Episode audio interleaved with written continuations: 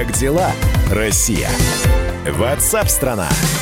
Здравствуйте, друзья! Прямой эфир радио «Комсомольская правда». Меня зовут Михаил Антонов. Давайте завершать эту рабочую неделю фактически с тем же набором новостей. Знаете, иногда, э, ну, для тех, кто играет в карты, иногда вдруг попадается та же самая карта, которая была у тебя в прошлой игре. Вот и у нас набор новостей, с одной стороны, вроде бы не меняется, но постоянно э, тема коронавируса, тема курса доллара, она то одну сферу затрагивает, то другую. Вот сегодня постараемся ничего не упустить. И все это с непосредственным вашим участием.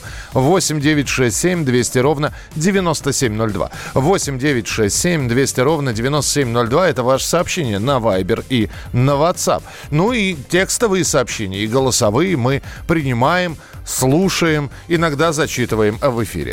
Как дела, Россия? WhatsApp-страна! Ростуризм рекомендовал россиянам не выезжать за пределы страны. Это ведомство сообщило э, туроператорам, э, что им нужно помогать своим клиентам перенести путешествие на другое время. Отмечается, что все больше популярных для туристов стран вводят ограничительные меры по приему иностранных граждан, вводят карантины, ограничивают передвижение. Например, сейчас, опять же таки, э, возникает вопрос, как возвращать тех, кто уже за границей и по объективным причинам из-за закрытия закрытия этих границ не может вернуться домой. Например, россияне не могут вернуться из Франции. Посольство в Париже просит МИД Франции повлиять на ситуацию с нашими туристами. Они до сих пор не могут покинуть круизный лайнер, который находится недалеко от Марселя. Как заявил официальный представитель МИДа России Мария Захарова, на борту 35 россиян, а также четверо граждан Беларуси. Кстати, про Беларусь президент э, Лукашенко сказал, что будет помогать в том числе и россиянам покинуть Польшу. Наши граждане, белорусские граждане, оказались тоже заперты на границе. Александр Григорьевич сказал, братскому народу надо помогать. Российское посольство в Индонезии тоже решает вопрос с экстренной эвакуацией из страны россиян. Планируется направить два чартерных рейса. Большинство наших граждан находится на, на острове Бали. Около 8 тысяч человек. Из-за отмены авиарейсов в Чили Чили остаются больше 100 туристов из России.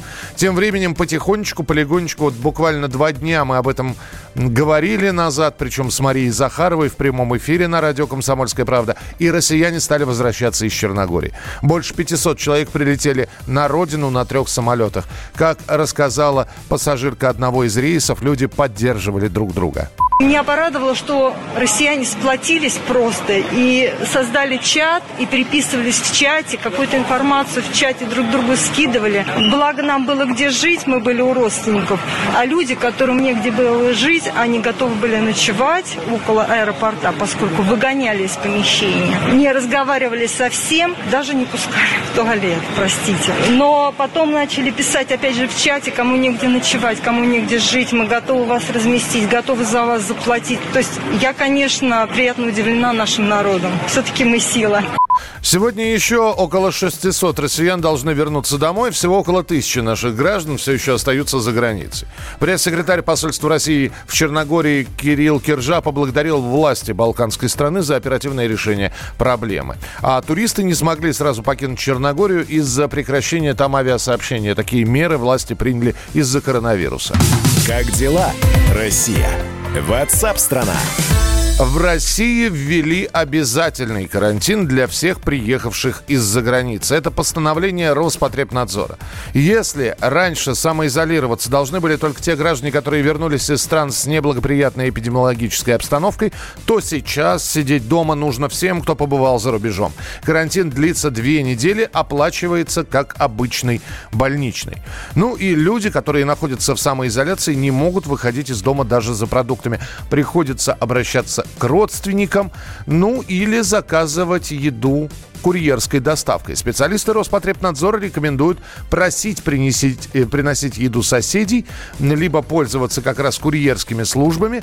И подобные сервисы протестировал корреспондент «Комсомольской правды» Андрей Абрамов, который появится в нашей студии буквально через секунду. Дорогая редакция. Здравствуй, Андрей. Миша, привет. У тебя голос голодного человека, такое ощущение, что тебе никто Неправда. еды... Неправда, ты сытый, это хорошо. Это я хотел у тебя спросить с самого начала, ты сам все ответил. Насколько тестирование прошло удачно? А, оно прошло неудачно, прям максимально неудачно. Вот и 10 из 10 неудач по, по шкале неудачности. А, я как понаехавший в Москву, Так. э, никогда не пользовался службами доставки еды раньше. Ну, это- для меня это такой естественный процесс. Взять и сходить в супермаркет. Но в связи с последними событиями э, нас работодатель э, принудительно перевел на удаленку, сидим дома, э, выходить только в крайних случаях, работаем у компьютера. Я думаю, что я буду подвергать себя опасности, выходить в этот страшный мир, закажу-ка я доставку продуктов на дом. Тем более, что в Москве этих сервисов, ну, просто вал. Так. На- Так. начал я заходить на сайты э, таких обы- обычных э, массовых супермаркетов, вроде там Перекрестка, Ленты, э, Ашана. Мгм. И тут же неприятно удивлен. Допустим, в Перекрестке э, мне пообещали доставить только 25 марта. Это на следующей неделе. Это, это вчера было. То есть мне, мне неделю, что ли, голодным сидеть Вот получается? обратите внимание, Андрей пошел сложным путем. Он не захотел, чтобы ему сразу готовую еду приносили из э, ресторанов быстрого питания. Он хотел, чтобы ему продукты принесли домой. Так. Миша, заказывать еду из ресторанов это очень дорого для меня, поэтому я сам все предпочитаю готовить. И вот мне принципиально было именно заказать еду из супермаркета. Э, Вот, а касательно твоего вопроса, забегая вперед, сразу скажу, что службы доставки из ресторанов и прочего фастфуда, они только заплати тут же все привезут, с ними проблем абсолютно никаких нет. А вот именно э, продовольственные супермаркеты э, напрягли, где-то привезут завтра, где-то привезу- привезут э, на следующей неделе. А вот популярный сервис доставки еды Утконос э, так вообще э, неприятно удивил. У них очередь расписана на две недели вперед. Вы только представьте, две недели нужно ждать, чтобы тебе принесли твой набор продуктов. Ну, тут не получится не, не выходить из дома. То есть э, вот так вот. А у тебя дома запасов никаких нету. Ты не, не, не У- у поддался э, порыву купить туалетную бумагу, гречку. У меня, у меня все кончилось. И именно... Я а, все нам- кончил. Это так печально прозвучало, прости. Хочется тебе помочь сейчас чем-нибудь. Так. помогать мне не надо, потому что я выход нашел. Сначала я пошел на самый популярный, любимый всеми россиянами сайт Авито, где продают э, БУ вещи. Э, конечно же, э, я бы не стал покупать БУ пакете гречки или макарон, или тем более туалетной бумаги. Но а, с удивлением обнаружил, что э, пользователи выставляют активно пачки макарон, пачки гречки на продажу. И надо сказать, что даже появились спекулянты, которые наглым образом пытаются продать деш- пакет дешевой гречки такой, ну, которую даже не в, пак- не в пакетиках, которую надо вот высыпать в кастрюлю и варить, Мгм. за 250 рублей, а пакет риса за 200. Вы можете себе представить? Это не какой-то элитный китайский бурый рис, это вот э, наш э, южный. Добро пожаловать Я в думаю- Москву, мой друг. Это бизнес называется у нас. Я думаю, ну совсем оборзели, у меня никаких денег, сил, нервов не хватит, надо выбираться из квартиры. А, оделся я в свой э, респиратор и отправился в супермаркет в соседнем дворе. И что ты думаешь? Э, Захожу я, и там полные полки с макаронами, гречка, бумаги этой хоть всю планету оберни. В общем, никакого дефицита нет. Я думаю, как так? У меня в ленте в Фейсбуке все выкладывают кадры с пустыми полками. Кто-то кто врет вот сейчас, либо я, либо они. Я пошел э, к супермаркету у станции метро, где большая проходимость. И вот как раз-таки там все вот эти пустые полки. Но обращу внимание, что, допустим, на, в отделе с макаронами стоят пачки по 150-200 рублей.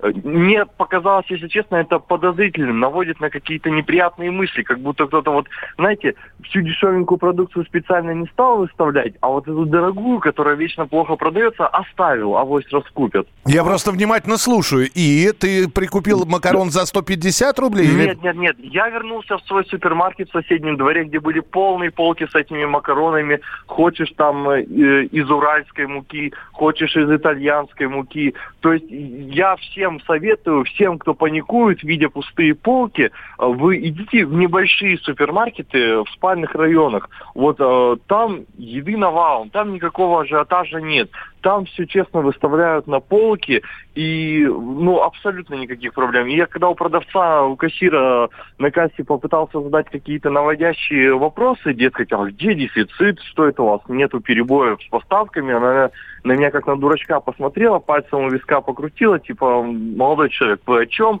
Э, никакого дефицита нет, просто, ну, разумное потребление. В общем, мы что поняли? Э, если заказывать еду готовую, тебе ее принесут быстро. Если заказывать продукты на дом, это нужно задуматься о том, чтобы тебе их через неделю привезли. В общем, это совсем не быстро.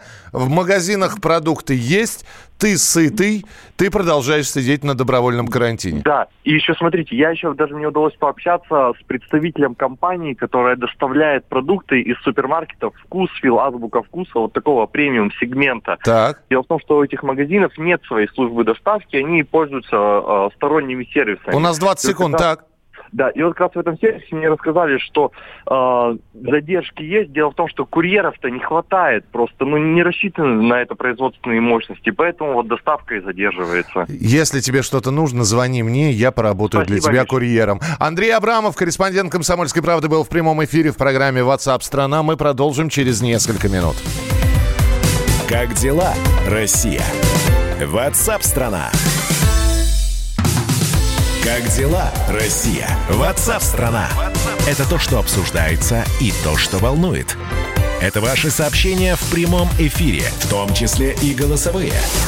Каждый день с 11 до 15 часов с Михаилом Антоновым. Эфир открыт для всех. Включайтесь. Радио «Комсомольская правда». Радио про настоящее.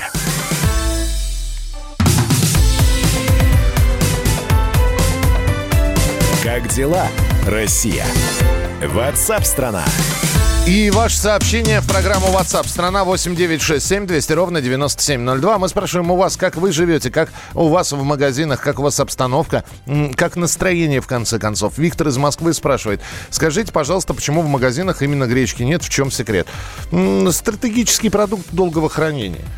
Ну, из все, и более того, самое популярное из всех круп – вот и объяснение. Собственно, других объяснений нет. И пшено также покупают, и геркулес. Я вот видел вчера человек 10 пачек э, овсяных хлопьев понес. Зачем ему 10 пачек? Думал, что, может быть, э, бодибилдер, но нет, посмотрел, худенький. Просто вот считается, что это стратегический продукт. Вчера в аптеке спросил, есть ли маски. Сказали нет. Отошел в сторону, заходит парочка. Оказались знакомыми продавщицы. Для них маски есть. И говорит, прячьте, чтобы никто не видел. Так что все для своих. Ну и нажаловались бы на эту аптеку. Это неправильно, я считаю, прятать маски. Они либо есть, либо их нету для всех. Как дела, Россия? Ватсап-страна! В Госдуме предложили предоставить таксистам налоговые каникулы. Это инициатива депутата Александра Старовойтова. Он сообщил, что из-за угрозы распространения коронавируса люди отказываются от услуг такси. Снизилось число туристов, москвичи сидят на карантине. Водителям предложили использовать мар- маски, проводить дезинфекцию автомобиля. На это нужны деньги. Это может усугубить положение легального бизнеса, заставить таксистов массово уходить в тень. Это слова депутата Госдумы. По другим сообщениям, которые можно прочитать в социальных сетях, таксисты, э, понимая, что люди сейчас боятся общественного транспорта и предпочитают передвигаться на такси, наоборот, ну не сами таксисты, а агрегаторы, задирают ценник в полтора, в два раза. Это довольно легко. Вы знаете, у нас есть э, человек, который прямо сейчас возьмет это и прокомментирует. Человек, который э, знает о работе такси изнутри. Петр Шкуматов, координатор движения «Синие ведерки». Петя, приветствую. Привет, Миша. Всем большой привет. Э, у кого правда все-таки? Э, задираются сейчас э, ценники или народу стало меньше, и таксисты еще немножко и останутся без работы вообще? Ну, на самом деле, э, таксистов стало меньше, э, потому что часть э, таксистов просто перестала работать в эти дни. Если такая возможность есть, я, кстати, хочу напомнить, что большая часть такси у нас в городе это машины, которые взяты в аренду. И аренда сама себе не заплатит. Это примерно полторы тысячи рублей в сутки. Угу. И таксист вынужден вынужден работать э, просто для того, чтобы не остаться должен большую сумму денег. То есть на э, своих Туда... машинах э, и индивидуальные предприниматели, которые перекрасили их, э, оформили как такси, таких мало, да? Да, таких мало, примерно 10% в городе. Остальные, это, конечно, либо арендованные, либо э, парковые машины. Но э, так или иначе, э, ситуация действительно видится довольно э, серьезной с точки зрения экономики, э, потому что э, в первую половину дня, то есть это утро, э, день, э, количество заказов э, легкового такси радикально упало. Э, вечерний час пик пока еще сохранился, э, то есть э, вечером еще работать можно.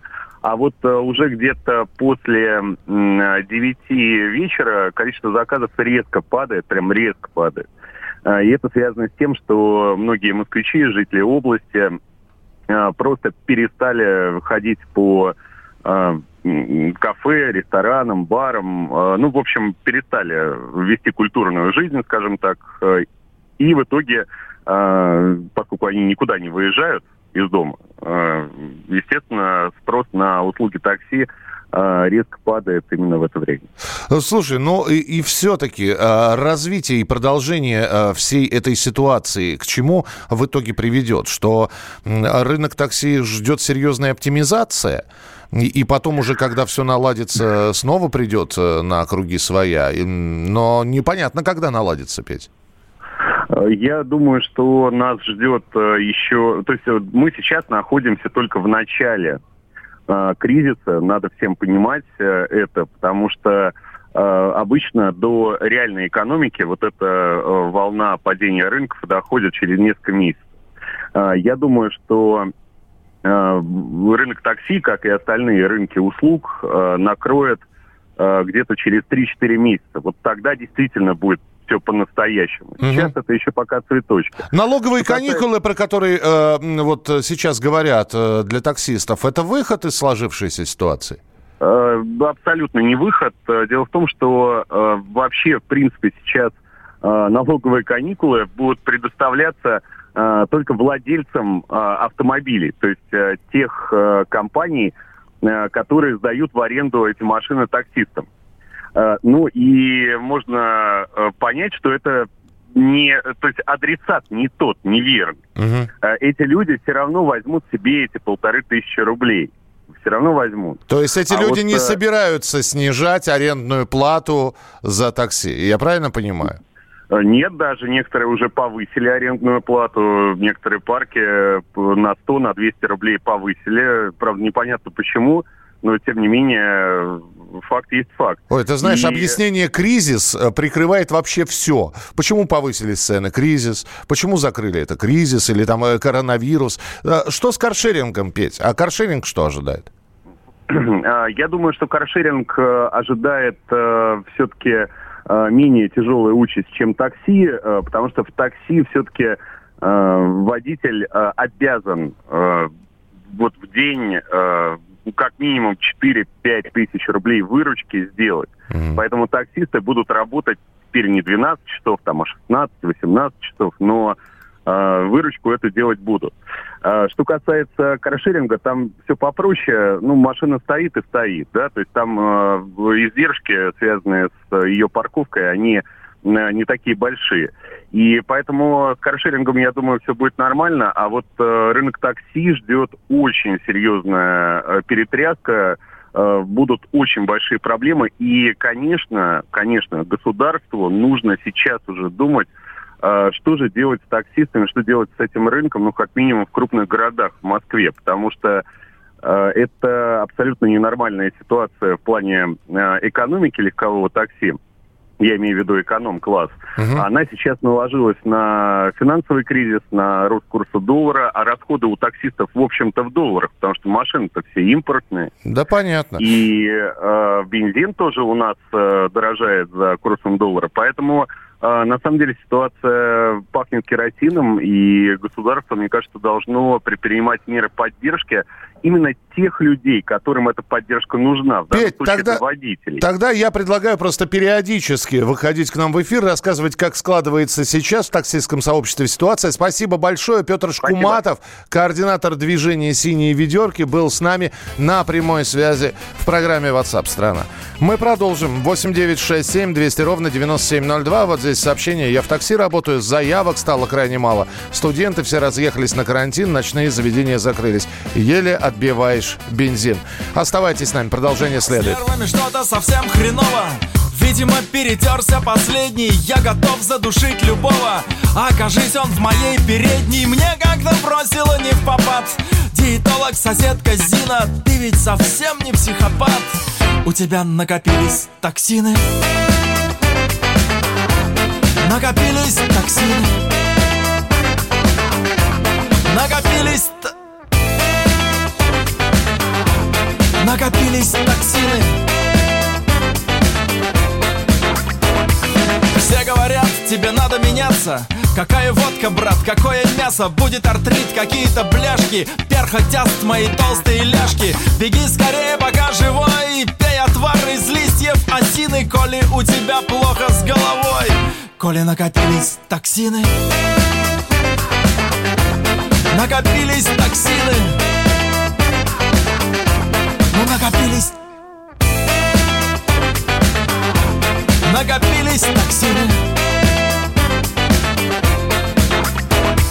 Теперь я знаю ответ на вопрос. Люди совершенно не виноваты. Все эти маньяки, убийцы, мизантропы и социопаты Живут во злобе день ото дня Рвут из темени волосины. Это же очевидно, друзья. У них накопились токсины Накопились токсины. Накопились. Ну накопились токсины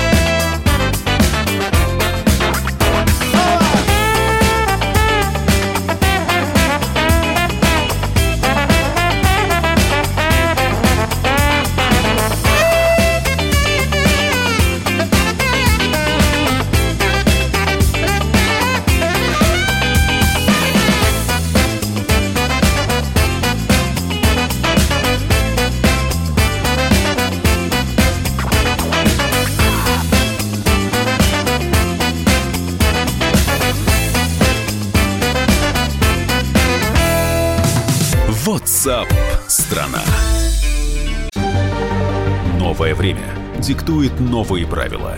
Ты не позволяешь себе подолгу быть привязанным к одному месту. Ты думаешь об удобстве, скорости и доступности информации. Именно поэтому мы сделали совершенно новую версию мобильного приложения «Радио Комсомольская правда». Современный интерфейс и обширный набор полезных функций. Возможность слушать нас в дороге, как на iOS, так и на Android. В режиме онлайн и подкасты.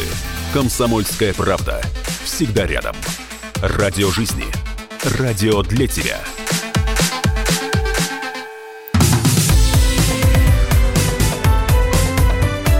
Как дела, Россия?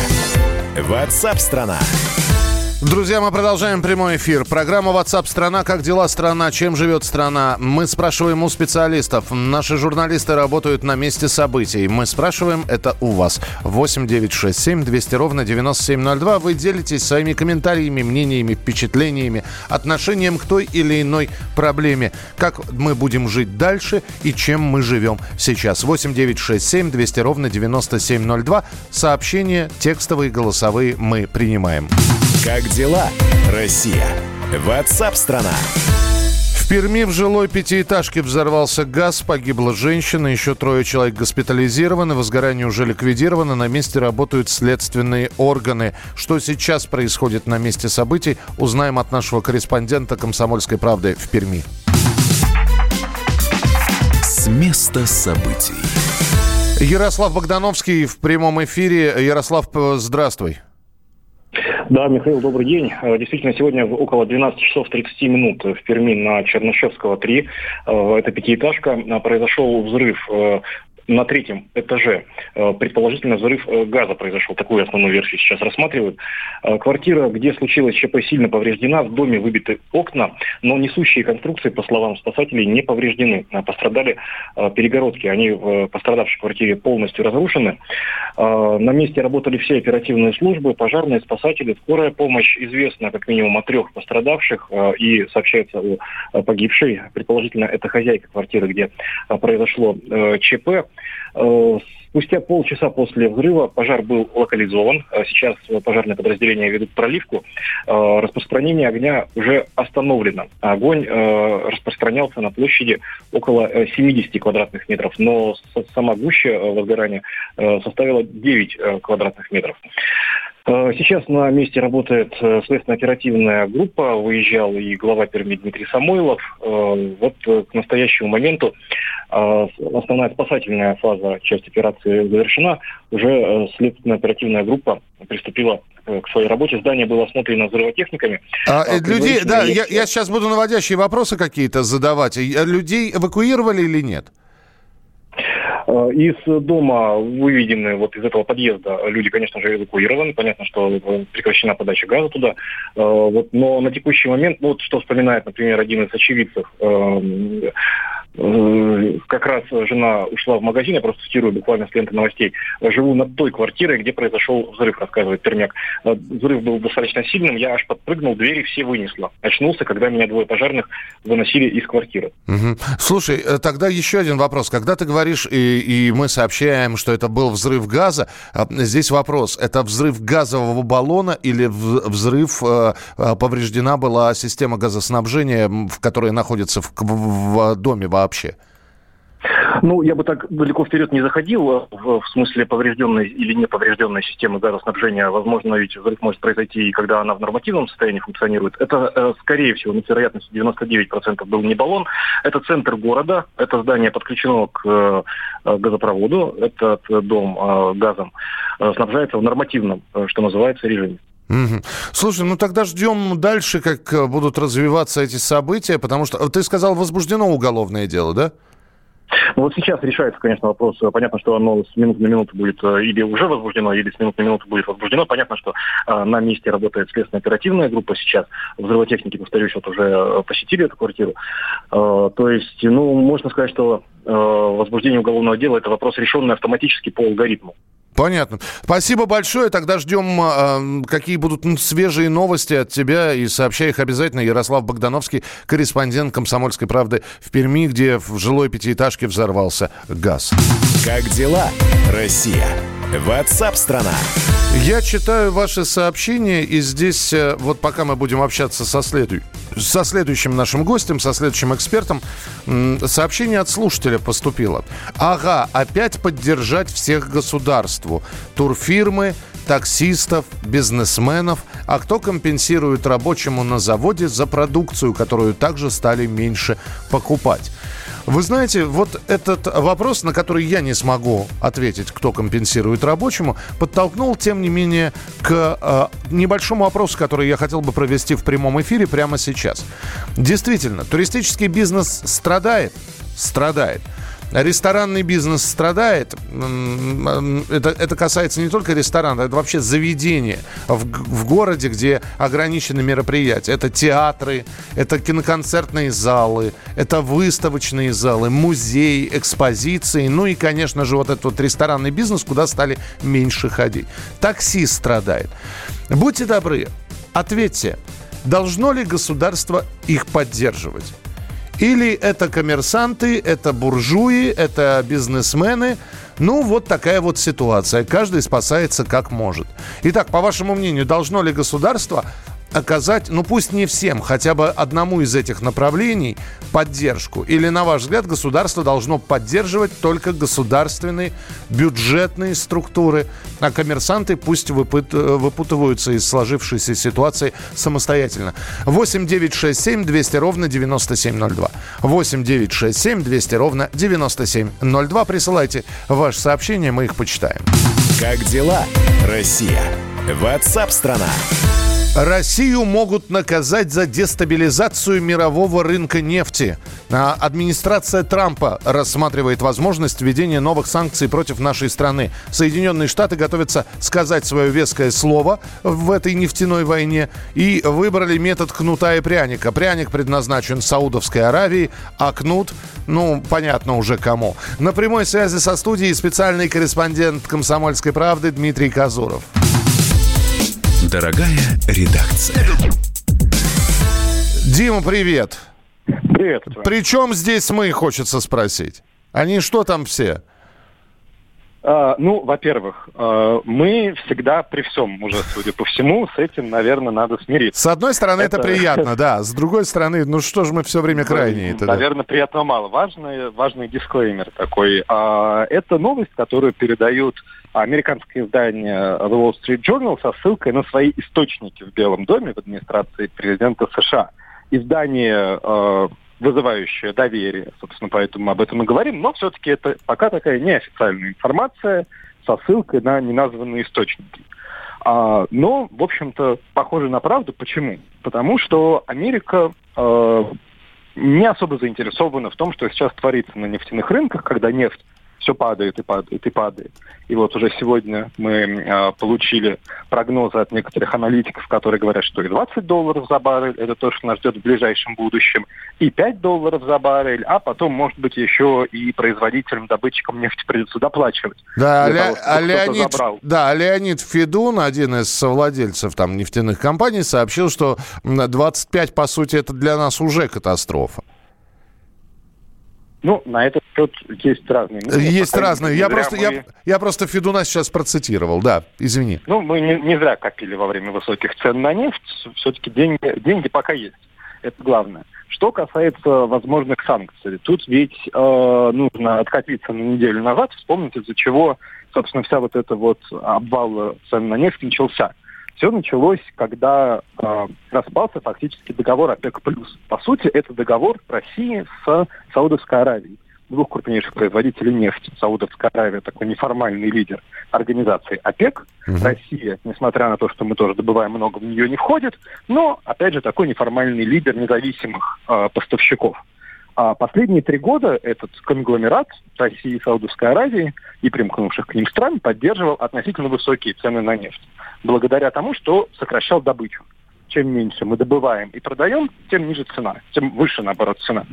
А, соответственно, на фоне коронавируса прошло очередное заседание ОПЕК+, где хотели договориться, как действовать дальше.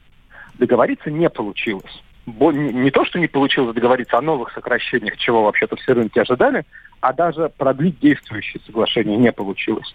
И после этого посыпался аттракцион неслыханной щедрости, когда в первую очередь Саудовская Аравия и другие страны объявили о том, что они будут увеличивать добычу, будут продавать свою нефть с огромными скидками. Та же Саудовская Аравия, например, заявила, что она собирается продавать свою нефть в Европе, что вообще-то традиционно наш рынок, у них довольно небольшой процент поставок в Европу, это вот как бы наша такая полянка, но это было такое вот неприкрытое, по сути, объявление торговой войны России, когда Саудовская Аравия заявила, что хочет и собирается, и все возможности для этого есть, продавать нефть в Европе очень задешево. Дим, я уже сравнивал это все с игрой «Кто первый моргнет, тот и проиграл». И вот мне кажется, что существует какая-то упертость. Ведь на самом деле, насколько я понимаю, низкие цены на нефть невыгодны никому. Ну, даже, даже саудитам невыгодно. Ну, вот. И тем не менее, вот вся эта ситуация... А скажи мне, пожалуйста, вот, из вот эта договоренность, камень преткновения там в чем? Камень преткновения в том, что, с одной стороны, как ты правильно сказал, низкие цены невыгодны никому, а с другой, сокращать добычу тоже никому особо не выгодно.